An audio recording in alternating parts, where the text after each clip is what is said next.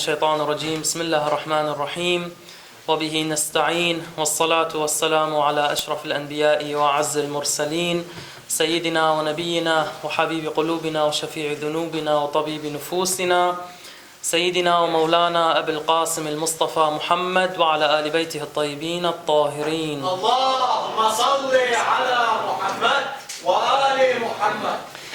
Wir haben in der letzten Lektion das Kapitel über die Verbeugung im Gebet, Alhamdulillah, abgeschlossen. Wir haben gesagt, ganz grob zusammengefasst, eine Verbeugung im Gebet ist dann religionsrechtlich eine Verbeugung, wenn man sich so weit nach vorne beugt, sodass die Hände die Knie berühren können, beziehungsweise mindestens die, Finger ab, die Fingeransätze die Knie berühren können. Aber wir haben uns einige praktische Fragen gestellt, die jeden von uns mal sicherlich betroffen haben. Beispielsweise, wir befinden uns im Gemeinschaftsgebet und wir, sind beispiel, wir stehen beispielsweise alle noch. Der Imam hat gerade die zweite Sura beendet und sofort geht man in die Verbeugung, obwohl der Imam noch steht. Und dann haben wir gesagt, was macht man in diesem Fall? Wer kann sich erinnern? Wenn man den Imam überholt in der Verbeugung. Der Imam steht noch, aber ich als Nachbeter als jemand, der hinter ihm bete, bete, gehe sofort in die Verbeugung. Und dann merke ich, nein, der Imam steht noch, er ist noch nicht in die Verbeugung gegangen. Was mache ich? Bleibe ich dann in der Verbeugung und warte, bis er sich auch verbeugt oder was muss ich tun? Nein, das war es nicht. Hier, war, hier gab es nämlich eine Ausnahme. Wir haben gesagt, in der Regel ist es nicht möglich, eine weitere Säule des Gebets wie die Verbeugung hinzuzufügen. Aber in diesem Fall, wenn man merkt, man hat den Imam überholt, muss man sich nochmal aufrichten, warten, bis der Imam sich verbeugt und dann hinter ihm die Verbeugung machen. Nur dann ist es gültig, wenn es hinter ihm geschieht. Genauso, wenn wir uns in der Verbeugung befinden und dann denke ich, der Imam ist jetzt aufgestanden oder hat sich wieder aufgerichtet, ich richte mich auf und sehe, alle sind noch in der Verbeugung. Genauso gilt es auch hier. Ich muss dann in die Verbeugung wieder gehen, warten, bis der Imam aufsteht und dann hinter ihm aufstehen. Und wir haben diese Überlieferung erwähnt über die Imame der Ahlul Bayt dass sie sagten, Innama ju'ila al-imamu imaman liyu'tamma bih. Also der Imam wurde als Imam gemacht, damit die Menschen sich nach ihm richten. Das heißt, in dem Fall muss man immer abwarten, bis der Imam aufsteht, dann stehe ich auf. Der Imam geht in die Niederwerfung, ich gehe in die Niederwerfung. Das ist ein Punkt, auf den wir stark achten müssen. Immer wieder im Gemeinschaftsgebet merkt man es beim Nachbarn zum Beispiel, dass er schneller als der Imam ist. Deshalb gilt es, ihn darauf aufmerksam zu machen, dass man stets die Taten hinter dem Imam machen soll. Und dann haben wir einen sehr, sehr wichtigen Punkt angesprochen, der das gesamte Gebet betrifft. Und 90 Prozent, wenn nicht sogar noch mehr, 90% der Gebete, die problematisch sind, sind aufgrund dieses Punktes, den wir erwähnt haben. Nämlich Al-Tuma'nina. Al-Tuma'nina im Gebet, also das Stillhalten im Gebet während der Rezitation. Wir haben letztes Mal eine lustige Geschichte erwähnt, als jemand, ich wiederhole sie nochmal kurz, als jemand zu einem Großgelehrten kam und sagte zu ihm, was muss ich in der Verbeugung sagen, sagen und er sagte, du musst dreimal sagen, Subhana Rabbi al-Azimi wa bihamde. Und er sagte, was, dreimal? Ich habe es nur einmal gelernt. Er sagte, nein, dreimal, du sagst es dreimal. Und als er gegangen ist, haben die Menschen gefragt, Maulana, wieso dreimal? Er sagte, ich kenne ihn.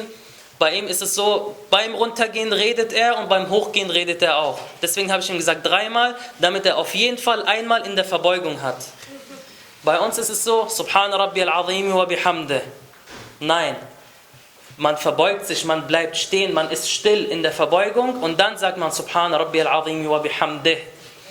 Sogar der letzte Buchstabe, wa bihamdih, das H muss still sein in der Verbeugung.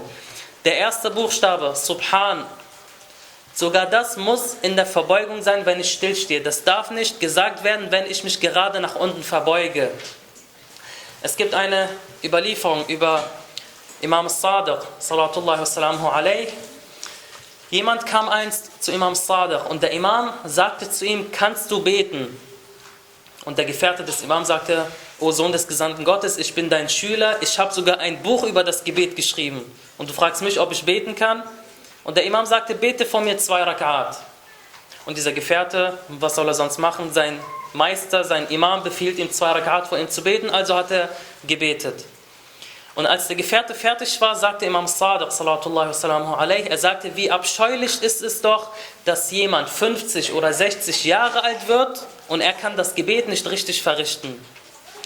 Und der Gefährte hat sich innerlich geschämt. Er war der Schüler des Imams, er hat ein Buch geschrieben und der Imam sagte ihm daraufhin, schau zu. Und das ist eine der detailliertesten Überlieferungen, die uns dann erreicht hat, die dieser Gefährte überliefert hat dass als der Imam dann vor ihm gebetet hat, er jedes kleine Detail aufgeschrieben hat und uns weitergegeben hat, wie der Imam a.s. gebetet hat. Das heißt, wir besitzen eine Überlieferung von Imam Sadiq a.s., wie er genau gebetet hat. Und inshallah, wenn wir die Bestandteile des Gebets beendet haben, werde ich diese Überlieferung hier anbringen und diese auch praktisch umsetzen. Dass wir dann zeigen, wie Imam Sadiq a.s. das Gebet immer verrichtet hat. Und eines der zentralen Punkte, die der äh, Gefährte erwähnt, war, dass der Imam stets im Stillstand rezitiert hat. Das heißt, wenn man aus der Verbeugung sich senkrecht hinstellt, Sami Allahu liman hamidah, Allahu Akbar. Sogar das Ra war, als er noch stillstand. Und als er fertig war, erst dann ging er in die Niederwerfung. Allgemein gilt das. In der Niederwerfung genauso. Jeder Buchstabe, der erste Buchstabe und der letzte Buchstabe müssen in der Niederwerfung gesprochen sein. Nicht äh, Subhan Rabbi al-A'la wa bihamde und dann Allahu Akbar, während man sich aufrichtet. Sogar die Takbirat, alles muss im Zustand der Tuma'nine, des Stillhaltens gesagt werden.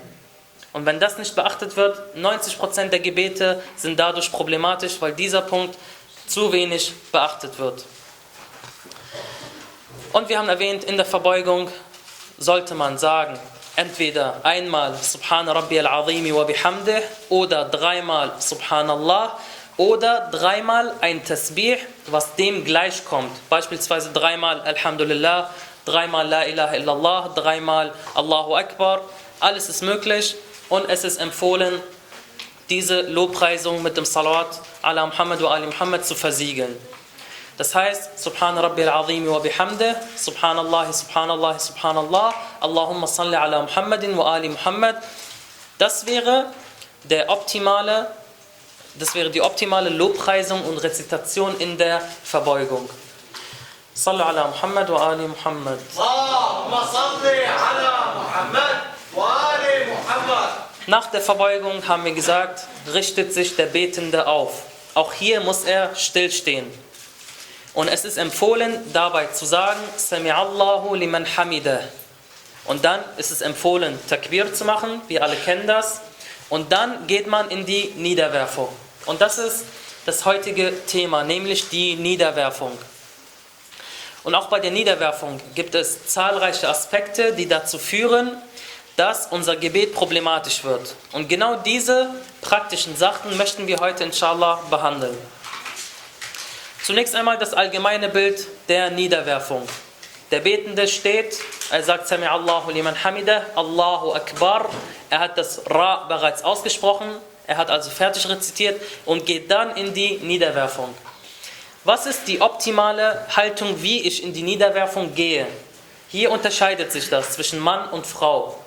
Für die Männer ist es empfohlen und es ist gut, wenn er mit den Händen voran auf den Boden aufkommt. Das heißt, wenn er in die Niederwerfung geht, dass er mit den Händen voran auf den Boden aufkommt und dann in die Niederwerfung geht. Bei der Frau ist es besser, wenn sie mit den Knien voran in die Niederwerfung geht und dann ihre Hände auf den Boden legt. Das ist besser, empfohlen, muss aber nicht sein. Genauso kann man es andersrum machen. Sieben Stellen müssen bei der Niederwerfung den Boden berühren. Sieben Stellen. Wer kann diese nennen? Ja, hast du dich gemeldet? Ja. Die zwei, die zwei Zehen der Füße, ja. Also schon mal zwei, bitte. Die beiden Knie, ja. Nein, nein, Schienbein nicht. Weißt du was noch? Okay, ja. Nein, nicht die Ellbogen. Die Hände, richtig. Die Handflächen haben wir schon mal zwei. Und die Stirn, sieben, genau. Das heißt, bei der Niederwerfung müssen sieben Stellen den Boden berühren. Die Stirn, die beiden Handflächen, die beiden Knie und die beiden Zehen von den Füßen. Die beiden großen Zehen von den Füßen. Das sind die sieben Stellen, die den Boden berühren müssen. Und wenn wir sagen, sieben Stellen, dann bedeutet es, es darf nicht weniger sein. Aber darf es mehr sein? Ja, das ist kein Problem. Es ist beispielsweise möglich, die Füße, dass nicht nur die großen Zehen den Boden berühren, sondern auch die anderen Zehen den Boden berühren. Das ist kein Problem.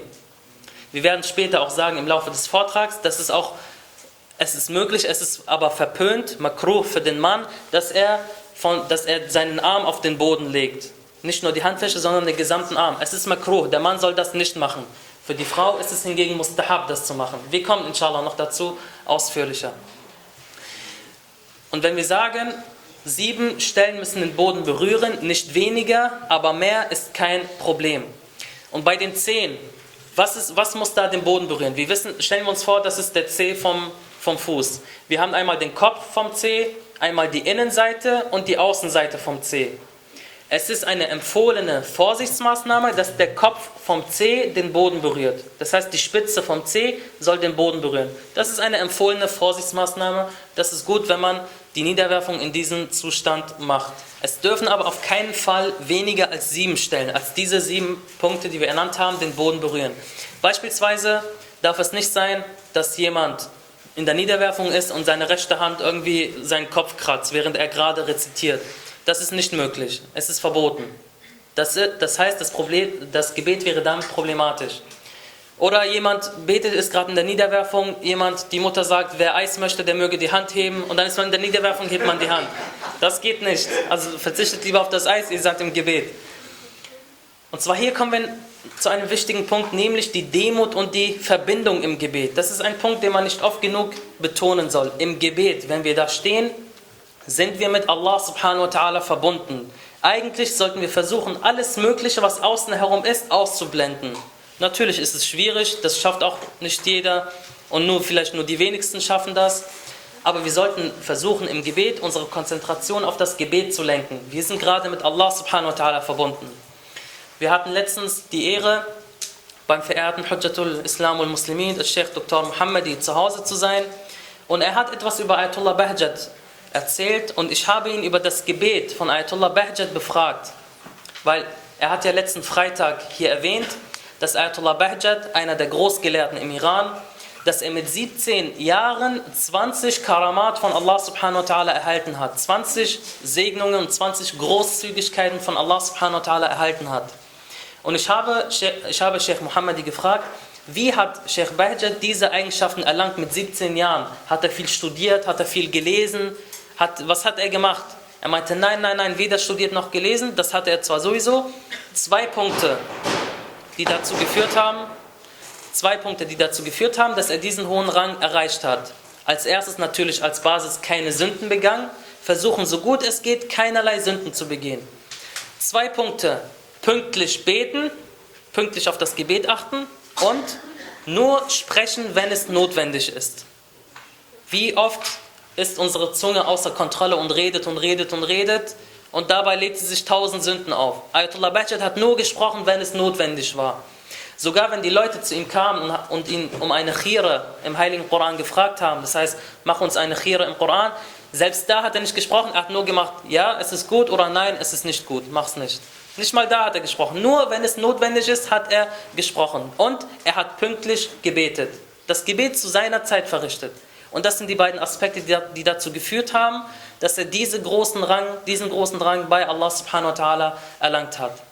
Und dann habe ich Sheikh Muhammadi bezüglich dem Gebet von Sheikh Bahjat gefragt. Wie hat er gebetet eigentlich? Und der Sheikh sagte, er hat zu jedem, also zum, im Gebet hat er stets geweint und wenn er das Gebet beendet hat, hat er geweint. Und ich habe ihn gefragt, das mag sein, dass es bei manchen Gebeten so war. War es bei jedem Gebet so bei ihm, dass er geweint hat? Er meinte, bei jedem Gebet hat er geweint. Und dann hat man ihn gefragt, weshalb hast du geweint? Er sagte, wenn ich im Gebet stehe, sehe ich gerade das Paradies vor mir. Es ist, als würde ich das Paradies vor mir stehen. Und ich weine aufgrund dieses Paradieses, aus Sehnsucht vor diesem Paradies. Also nicht nur aus Sehnsucht, sondern ich weine, weil ich das Paradies gerade sehe. Und wenn ich das Gebet beende, ist die Verbindung zu diesem Paradies vorbei und ich sehe es nicht mehr vor mir. Deshalb weine ich, weil ich es nicht mehr sehe. Ein ganz normaler Gelehrter. keiner der Ma'sumin, sodass man sagen kann, ich kann nicht seinen Rang erreichen. Ein Gelehrter, der genauso auf die Welt gekommen ist, der genauso aufgewachsen ist, geboren ist. Und aber er hatte sich selbst unter Kontrolle. Er hat sein Nefs gezügelt. Er hat die Sünden nicht, er hat keine Sünden begangen und er hat pünktlich gebetet. Und er war demütig im Gebet und hat die Verbindung zu Allah subhanahu wa ta'ala im Gebet beachtet. Daher hat er diesen erhabenen Rang bei Allah subhanahu wa ta'ala erlangt. Sallu ala Muhammad wa ali Muhammad. اللهم صل على محمد وآل محمد Wir haben also gesagt, dass diese sieben Stellen den Boden berühren müssen. Nun muss man ebenfalls beachten, dass diese sieben Punkte, sieben Stellen, die den Boden berühren, allesamt auf, auf der gleichen Ebene liegen. Die maximale Abweichung zu beispielsweise der Stirn oder dem, den restlichen Punkten, mit denen man den Boden berührt, darf maximal vier Finger breit sein. Was bedeutet das? Das bedeutet, wenn ich jetzt beispielsweise ein Buch hier nehme und dann nehme ich noch ein Buch oben drauf und dann hole ich die Turba, drei Turbas oben drauf und dann mache ich darauf Sujud. Ist das möglich oder nicht? Nein. Wieso? Weil dann die Höhe, weil dann die Höhe von der Ebene der Stirn, wo ich Sujud mache, und die Ebene, wo meine Gliedmaßen sind, größer als vier, vier Finger breit ist. Ja, allein die Bücher sind schon vier. Wenn ich jetzt noch drei Turbas draufpacke, dann habe ich diese Frist überschritten. Das geht also nicht. Man muss also immer versuchen, dass diese sieben Stellen, diese sieben Stellen, die den Boden berühren müssen, nahezu auf der gleichen Ebene liegen, beziehungsweise die maximale Abweichung darf nur vier Finger breit sein. Daher ist es beispielsweise möglich, auf einen Boden zu beten, der so eine Steigung hat. Ein Boden hat so eine Steigung beispielsweise. Ich stehe und der Boden hat eine Steigung.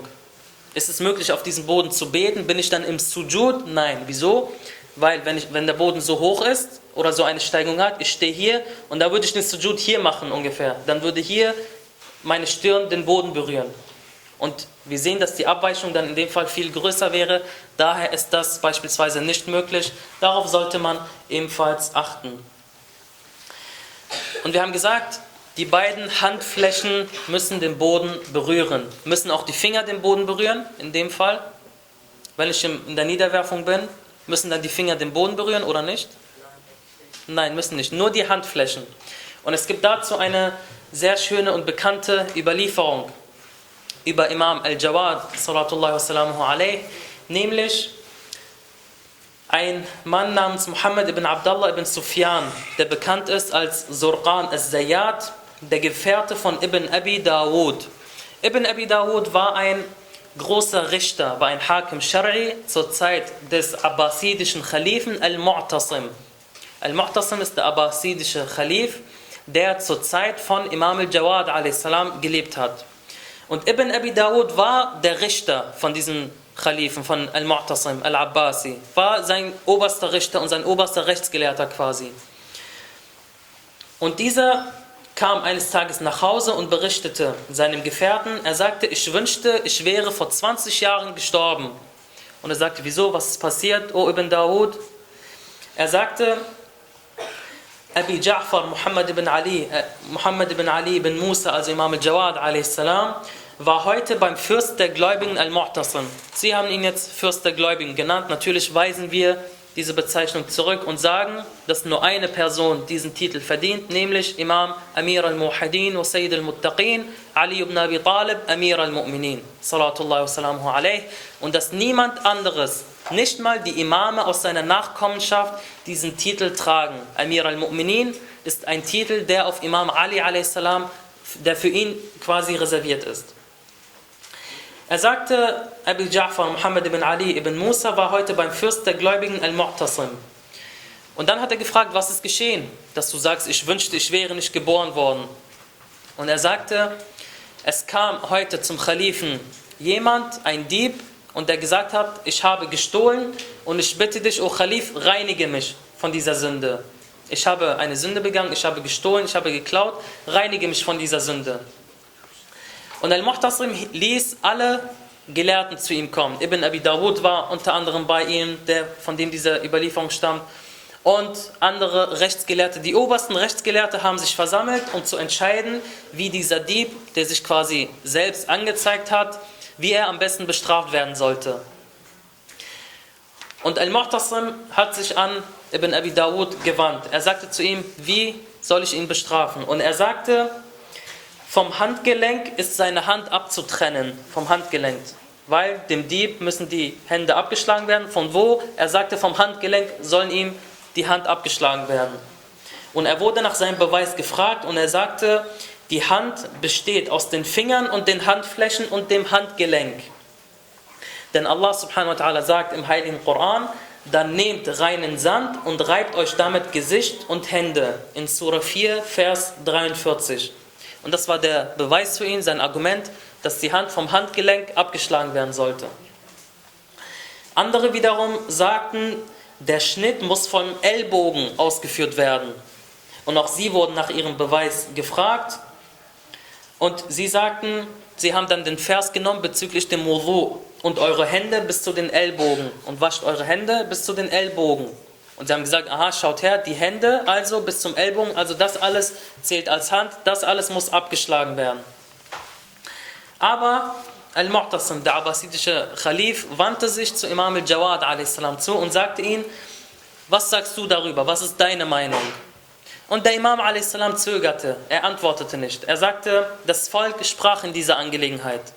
Aber Al-Mu'tasim hat, wie man auf Arabisch sagt, Lah Ali, also er hat, er, hat, er hat versucht, ihn zu, in diesem Fall quasi auf ihn zu beharren und zu bestehen, dass er antworten soll. Er sagte, was will ich mit dem, was das Volk gesprochen hat? Ich will deine Meinung hören. Was sagst du dazu? Er sagte, entschuldige mich davon zu antworten. Und er sagte, nein, ich beschwöre dich bei Allah, dass du antworten sollst. Und der Imam a.s. sagte, nachdem du mich nun bei Allah subhanahu wa ta'ala beschworen hast, so antworte ich und sage, all das, was sie gesagt haben, ist falsch. Sie haben die Sunna des Propheten falsch ausgelegt. Und er sagte, wie? Was ist dann die Antwort? Und er sagte,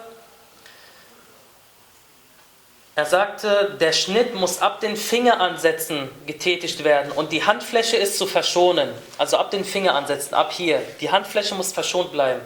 Und auch er wurde nach seinem Beweis gefragt.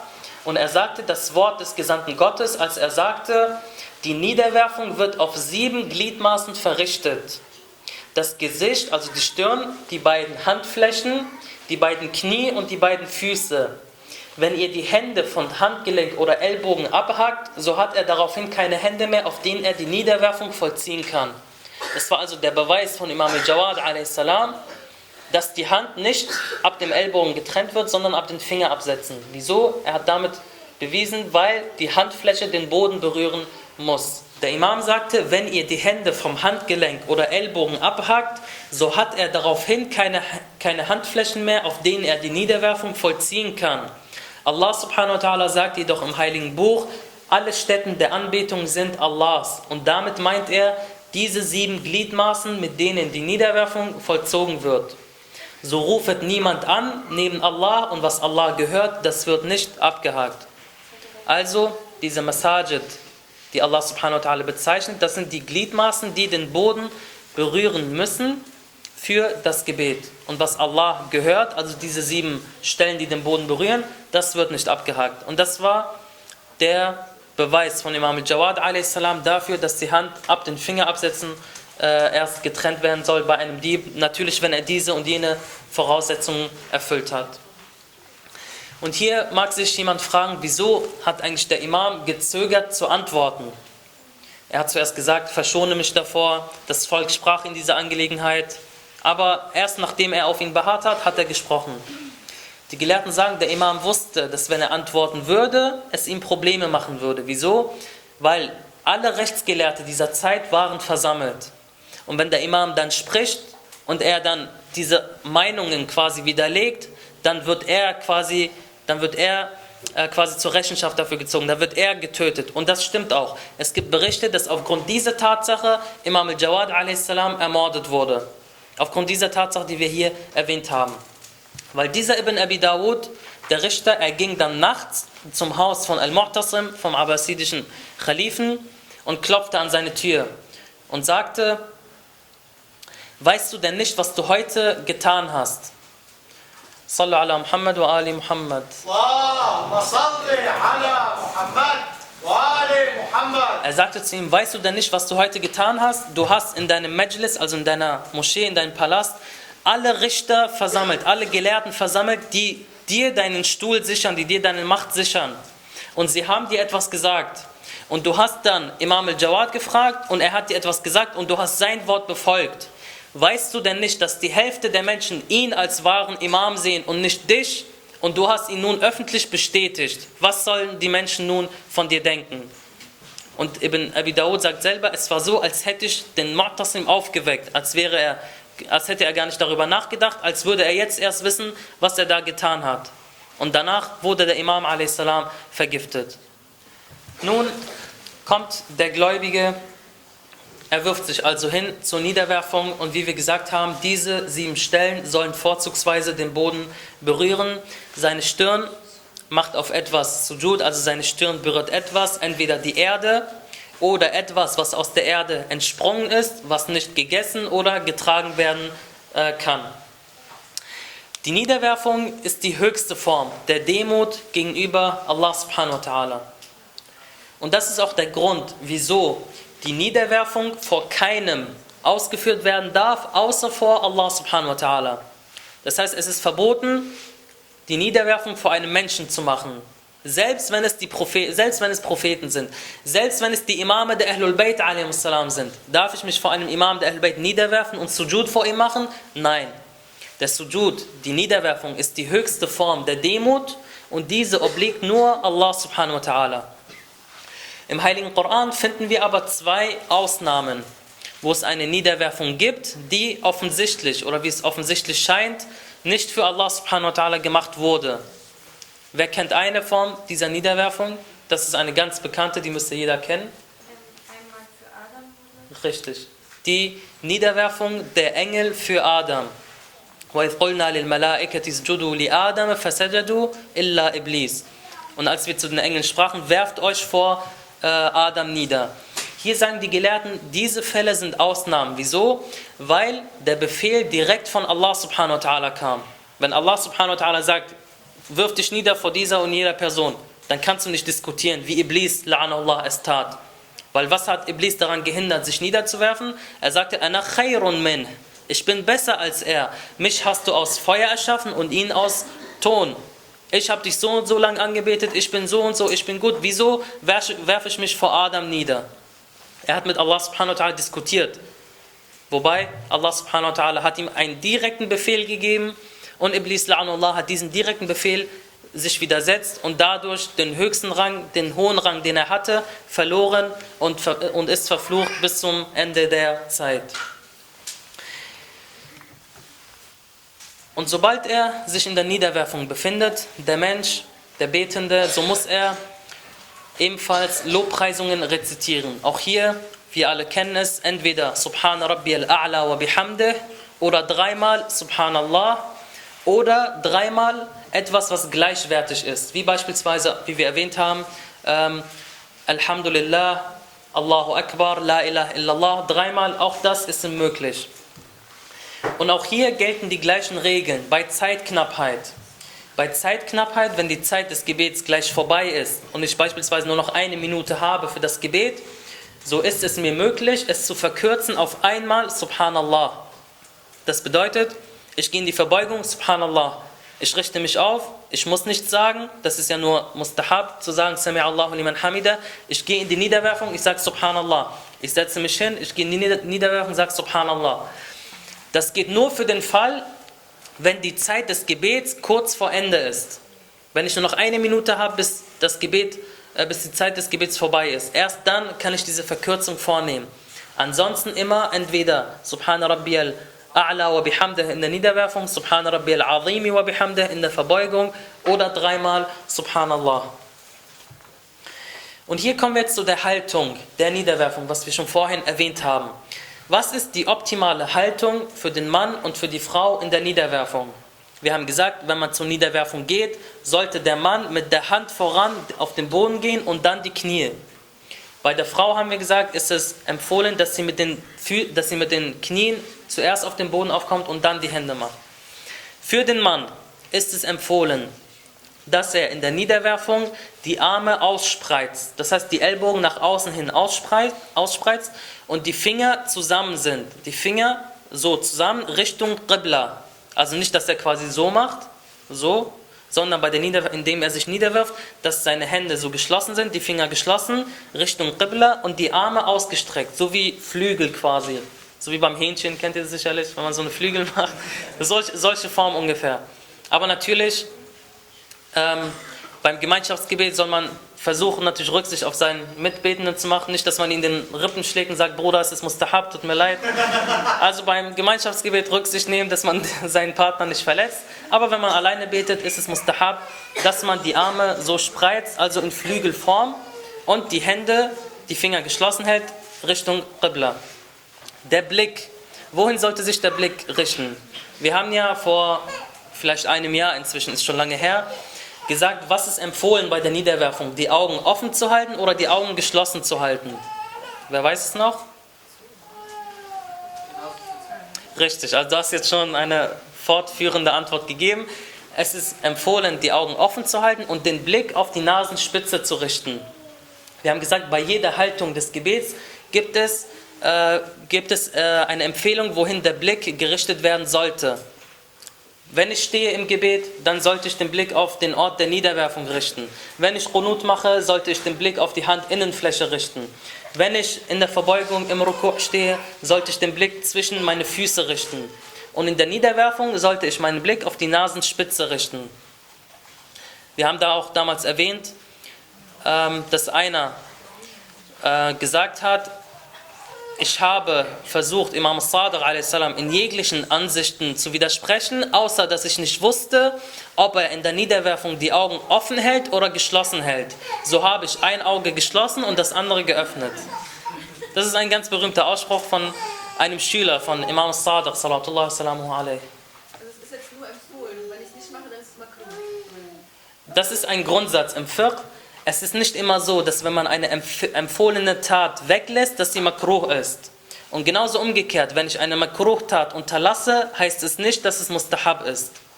Ja, also in dem Fall handle, versuch immer nach dem Mustahab zu handeln, das bringt dir am Ende mehr Lohn bei Allah subhanahu wa ta'ala. Wie gesagt, bei den Männern also die Arme gespreizt nach außen, die Finger zusammen Richtung Qibla. Bei der Frau ist es genau umgekehrt. Hier ist es für sie empfohlen, dass sie ihre Arme zum Körper hin macht. Also nicht nach außen hin, sondern zum Körper innen. Dass sie sich quasi klein macht. Nämlich also, dass sie ihre Arme so macht und ihre Hände ebenfalls, äh, so wie der Mann, also ebenfalls die Finger geschlossen, Richtung Qibla. Nur, dass die Arme zum Körper, zum Körper hin äh, gehalten werden und nicht vom Körper weg, wie beim Mann. Also nicht angewiesen, sondern gerade, versuchen so gerade. Und wir haben auch hier erwähnt, für die Frau ist es hier empfohlen, mustahab, wenn ihre, äh, wenn quasi, wie nennt man, ähm, Unterarm, ganz einfach, Unterarm, wenn der Unterarm auf dem Boden ist.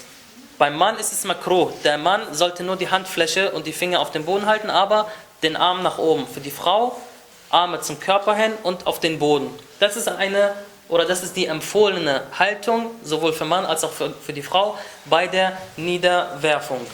Nun kommen wir zu einigen praktischen Sachen, die uns jeden, die jedem bestimmt schon mal passiert sind. Wir machen jetzt inshallah so lange weiter, bis der verehrte Sheikh kommt. Er ist schon längst auf dem Weg, wird inshallah bald da sein. Nämlich öfters kommen solche Anfragen von den Geschwistern. Ich weiß jetzt nicht, habe ich jetzt eine Niederwerfung gemacht oder zwei? Oder ich bin gerade in der zweiten Rakat, dann fällt mir ein, ich habe nur eine Niederwerfung gemacht. Bestimmt ist jedem schon mal so eine Situation passiert. Man ist, grad, man, man ist sich gerade unsicher, habe ich jetzt eine Niederwerfung oder zwei gemacht? Und so weiter. Wir haben jetzt gelernt, wie wir mit solchen Fragen umgehen. Jeder von uns sollte jetzt bereit sein, mit solchen Fragen selbstständig umzugehen. Wir haben euch die Mittel quasi dazu beigebracht. Die erste Frage, die man sich bei solch einer Fragestellung stellt, lautet, jedenfalls, wir können uns jetzt alle diese Frage selber beantworten. Die erste Frage, die wir uns stellen, oder weiß es jemand, was ist das Erste, woran man denkt, wenn man schauen will, wann ist das Gebet gültig, ungültig, was muss ich dann machen? Die erste Frage, die einem sofort in den Kopf springen sollte, bezüglich der Niederwerfung jetzt. Ja?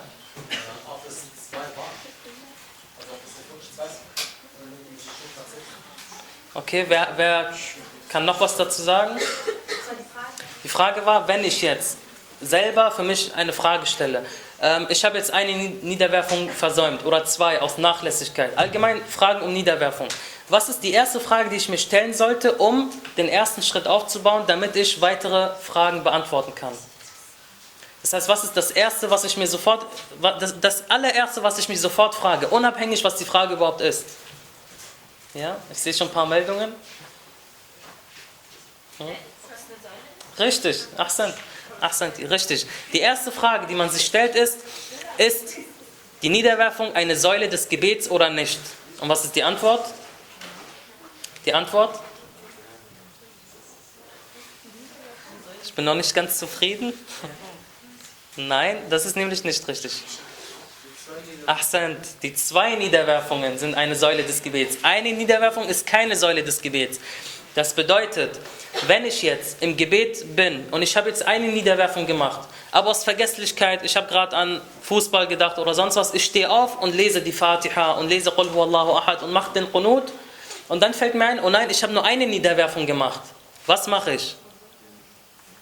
Was mache ich in solch einem Fall? Also, ich habe eine Niederwerfung gemacht, bin aufgestanden, habe dann die, für die zweite Raka die Fatiha gelesen, Qul Allahu Ahad war mitten im Qunut und dann fällt mir ein, oh nein, ich habe nur eine Niederwerfung gemacht. Was mache ich in solch einem Fall? Ich gehe wieder runter und mache Zeitniederwerfung. Ahsan. Ahsan, Ahsan, sehr schön. Sallu ala Muhammad wa ali Muhammad. Allahumma salli ala Muhammad wa ali Muhammad. Er hat jetzt genau das Wissen angewandt, was wir hier gelernt haben. Denn wir haben gesagt, eine Niederwerfung, eine Niederwerfung ist keine Säule des Gebets. Wenn ich es also aus Nachlässigkeit versäume, dann wird das Gebet nicht ungültig. Und solange ich nicht die zweite, die nächste Säule betreten habe, nämlich die Verbeugung in der zweiten Rak'a, kann ich, wenn es mir dann einfällt, mich einfach hinsetzen. Ich mache die zweite Niederwerfung, stehe auf, lese die Fatiha, Qul huwallahu ahad, mache wieder Qunut und dann in die Verbeugung. Verständlich? Eine. Du holst nur die eine nach, die du versäumt hast. Und dann steht man wieder auf und dann ganz normal. Was ist aber, wenn es mir einfällt, nachdem ich die Verbeugung gemacht habe? Was dann? Also ich habe eine Niederwerfung versäumt, dann gehe ich in die Verbeugung und dann sage ich Sami Allahu liman hamida und dann erinnere ich mich, oh nein, ich habe vorhin in der Niederwerfung nur eine gemacht. Was mache ich? Gibt es noch hier Meldungen? Ja? Sahu. Nur oder noch was? Ergänzend? Dann macht man einfach noch, noch eine dazu. Wann mache ich die dazu.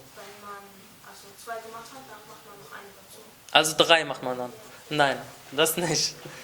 Und zwar sagen die Gelehrten in dem Fall, wenn man die nächste Säule, und deswegen sage ich, man, wir haben die Mittel gelernt, wenn man die nächste Säule betreten hat, und das ist die Verbeugung, dann betet man ganz normal zu Ende, das Gebet wird nicht ungültig. Man muss aber diese eine Niederwerfung, die man versäumt hat, nachholen. Wie mache ich das? Assalamu alaikum ayyuhan Nabi wa rahmatullahi wa barakatuh. Assalamu alayna wa ala ibadillah salihin. Assalamu alaikum wa rahmatullahi wa barakatuh. Ich bin fertig. Ich gehe direkt in die Niederwerfung. Subhan rabbi al-a'la wa bihamde und setze mich wieder hin. Ich habe sie nachgeholt. Ganz einfach. Und dann Sajdatay as-Sahu. Darüber werden wir aber noch reden. Da gibt es Meinungsverschiedenheiten. Wer weiß noch, wie Sajdatay as-Sahu gehen? Also die zwei Niederwerfungen des Vergessens. Die, ja? Richtig, aber wo sagt man das? wenn man unten an der Niederwerfung. Richtig, also wenn man jetzt die äh, zwei Niederwerfungen des Vergessens machen möchte, dann ist man mit dem Gebet fertig, man macht die Absicht, diese, diese zwei Niederwerfungen zu machen, man geht in den Sujud.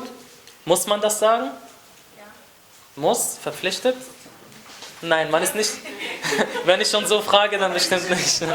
Man ist nicht verpflichtet, das zu sagen, aber es ist mustahab, es ist gut, wenn man das sagt. Bismillah wa billah, assalamu alayka ayyuhan nabi wa rahmatullahi wa barakatuh. Und dann setzt man sich wieder hin und dann, was passiert dann? Geht es dann weiter oder war es das? Also, ja? Rahmatullahi.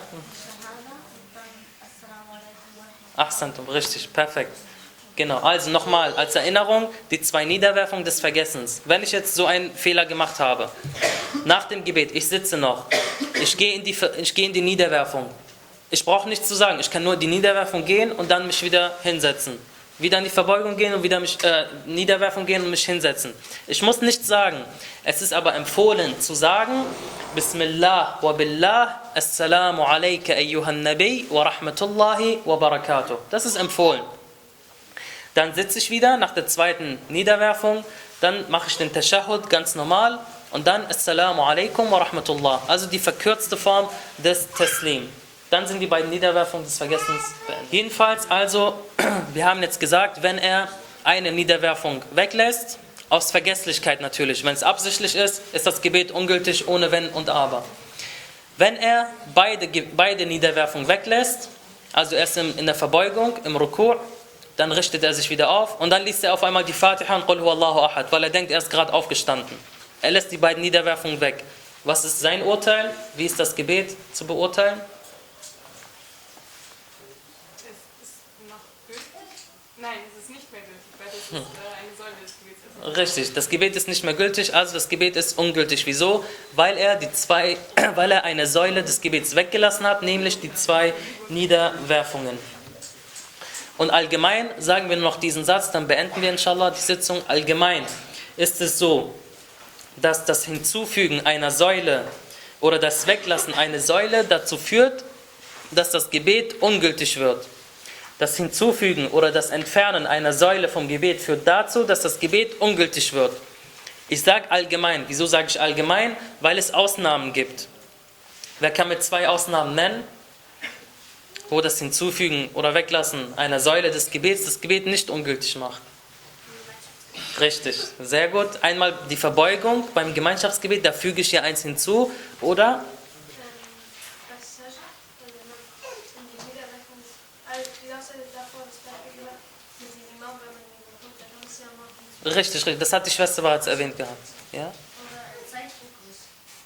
Nein, da kann man keine Säule des Gebets weglassen. Also da kannst du nicht plötzlich keine Verbeugung mehr machen. Da gibt es halt äh, Sachen, die verkürzt werden bei der Rezitation. Aber die Taten bleiben bestehen. Die nächste Ausnahme war beim Takbiratul Ihram, haben wir gesagt. Wenn man eins hinzufügt, dann, ist es, dann sagen manche Gelehrte, das ist kein Problem, das Gebet bleibt dennoch gültig. Also Takbiratul Ihram und die Verbeugung beim Gemeinschaftsgebet.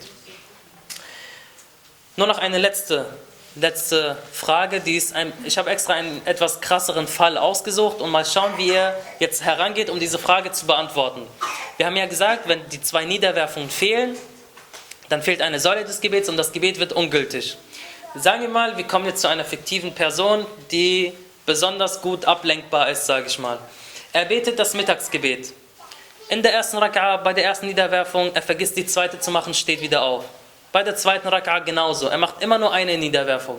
Bei der dritten Raka'a macht er eine Niederwerfung, steht wieder auf. Bei der vierten auch.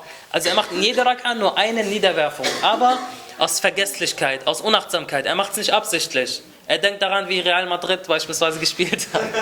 Oder sonst irgendwas. Er betet, also er macht immer nur eine Niederwerfung in jedem Gebet, in jeder Rak'a. Und dann ist er mit dem Gebet fertig und sagt, oh nein, was habe ich gerade gemacht? Ich habe vier Niederwerfungen im Gebet versäumt. Wie gehe ich jetzt mit dieser Sache um? Wir machen es wieder Schritt für Schritt. Wie gehe ich an diese Frage ran? Mashallah, viele Meldungen. Hier gab es auch einige. Gab es hier hinten irgendwo nicht eine? Nein, dann nicht. Ja? Nein, das wäre die einfachste Variante, einfach nochmal neu zu beten. Ich weiß, das ist die bequemste Variante, zu sagen, ach, wieso mache ich mir jetzt den Kopf und lerne, was, was ich da jetzt überhaupt machen muss. Säule des Gebets, keine Säule. Ich breche ab, ich drehe mich um, fange einfach neu an. Falsch, das ist eine Sünde. Das ist verboten. Das darf man eben nicht machen. Es gibt bestimmte Urteile, wann das Gebet unterbrochen werden darf und bestimmte Urteile, wann es nicht unterbrochen werden darf. Zweifel, bestimmte Fehler, solche Aspekte. Das führt nicht dazu, oder man darf nicht davon ausgehen dann direkt, dass man das Gebet abbricht und alles nochmal neu betet. Deswegen lernen wir das alles. Ansonsten hätten wir uns jetzt 23 Unterrichtseinheiten sparen können und sagen, ach, wisst ihr was, wenn ihr Zweifel habt, betet einfach neu. Fertig. Aber so ist es ja eben nicht. Deswegen lernen wir diese Ahkam und Fiqhir, diese Rechtsurteile. Ja? Wenn er jetzt so ist dem Gebet, dann Ahsan, richtig. Er muss die, alle vier Niederwerfungen, die er vergessen hat, nachholen. Wie wir gesagt haben, wie er diese nachholt. Er geht einfach in die Niederwerfung, sagt Subhana Rabbi al-A'la wa bihamdih, setzt sich hin, aber immer mit der Absicht, ich hole jetzt die Niederwerfung nach, die ich im vorangegangenen Gebet versäumt habe. Geht wieder 4, 4, 4 und dann muss er Sajdatay Sahu machen oder nicht. Hier gibt es Meinungsunterschiede. Manche Gelehrte sagen ja, manche Gelehrte sagen nein. Darüber werden wir ausführlich noch sprechen. Aber für den Fall, dass er es machen muss, müsste er also zu, jedem Verge zu jeder vergessenen Niederwerfung noch zwei Sajjatay Sahu machen. Das heißt, er müsste vier Niederwerfungen nachholen, plus viermal Sajjatay Sahu, also acht Niederwerfungen, also insgesamt zwölf Niederwerfungen. Daher passt lieber einfach im Gebet auf, dann habt ihr das Problem nicht. Sallallahu ala Muhammad wa Ali Muhammad. Allahumma Ansonsten können wir jetzt an dieser Stelle beenden, aber es gibt eigentlich noch einen sehr, sehr praktisches, praktischen Fall. Das dauert nur drei Minuten, versprochen. Habt ihr Kraft oder nicht? Etwas sehr Praktisches, was sicherlich jedem von uns schon mal passiert ist. Ihr kennt das sicherlich, wenn wir in die Niederwerfung gehen. Manchmal sind wir so hastig, so schnell, so hektisch, dass wir auf den Stein aufprallen. Das heißt, wir, wir merken schon, es gibt hier praktische Beispiele dafür. Und zwar, sagen wir mal, hier ist der Gebetsstein. Wir sind so schnell, wir sind gerade hektisch, wir äh, werfen uns zur Niederwerfung, aber weil wir so schnell sind, wir prallen auf. Zweimal. Ja, also hier ist jetzt der Gebetsstein, wir kommen gerade mit unserer Stirn, tak, tak, zweimal. Was mache ich in dem Fall? Hier sagen die Gelehrten, wir unterscheiden zwei Fälle. Wenn ich das erste Mal raufgekommen bin und mich danach halten kann, ohne ein zweites Mal darauf, äh, ohne ein zweites Mal auf den Stein quasi aufzuschlagen, ich komme also ganz schnell auf, aber ich halte mich. Dann sagen die Gelehrten, das war schon eine Niederwerfung. Du sollst dich wieder aufrecht setzen und dann zur zweiten gehen. Auch wenn du nichts gesagt hast. Auch wenn du nichts gesagt hast. Richtig. Das ist der erste Fall. Wenn ich also auf den Gebetsstand aufpralle und ich kann mich halten, nach dem ersten Aufprall halte ich mich, ich so, aua, mein Genick oder so. Ich halte mich, dann sagen die Gelehrten, setz dich aufrecht hin, sagt, mach die zwei Takbirat von mir aus, die mustahab sind natürlich, und dann gehst du in die zweite Niederwerfung, auch wenn man nichts gesagt hat. Das zählt als erste Niederwerfung. Wenn man aber zweimal aufgeprallt ist, dann sagen die Gelehrten, das ist eine Niederwerfung, also man soll dann so bleiben, den Dhikr machen, sich hinsetzen und dann zur zweiten Niederwerfung gehen. Verständlich? Ich wiederhole es nochmal. Also, wenn man auf den Stein so aufknallt, zweimal, dann unterscheiden wir. Einmal hält man sich nach dem ersten Knallen auf den Stein, dann hält man sich. Und dann sagen die Gelehrten, er soll sich wieder aufrecht hinsetzen, dann Allahu Akbar, Allahu Akbar und dann nochmal äh, zur Niederwerfung gehen. Das zählt schon als Niederwerfung, dieser kleine Aufprall. Auch wenn es nur ein Zehntel Sekunde war, auch wenn es nur eine Millisekunde war, auch wenn man nichts gesagt hat, es zählt bereits. Aber wenn man zweimal aufgeschlagen ist, dann soll man bleiben, also so wie man dann quasi ist, man schlägt ja zweimal auf und dann ist man ja noch in der Niederwerfung. Dann soll man einfach die Tasbihat machen, Subhan Rabbi al-A'la wa bihamde, dann sich hinsetzen, nochmal zur Niederwerfung und dann sich hinsetzen. Okay? Und das Hinsetzen nach der Niederwerfung, nach der zweiten Niederwerfung ist Pflicht. Ich habe das bereits bei einigen gesehen, dass sie direkt nach der zweiten Niederwerfung aufstehen sowohl das Sitzen zwischen den beiden Niederwerfungen ist verpflichtend, dass man die Tuma'nina hat, als auch das Sitzen nach der zweiten Verbeugung, nach der zweiten Niederwerfung. Dass ich dann sitze und nicht direkt aufstehe. Sitze still, eine Sekunde, zwei Sekunden und dann aufstehe. Das ist verpflichtend, dieser Zustand der Tuma'nina. Wir beenden es erstmal offiziell, dann kommen wir zu den Fragen. وآخر دعوانا أن الحمد لله رب العالمين وصلى الله على محمد وعلى آل بيته الطيبين الطاهرين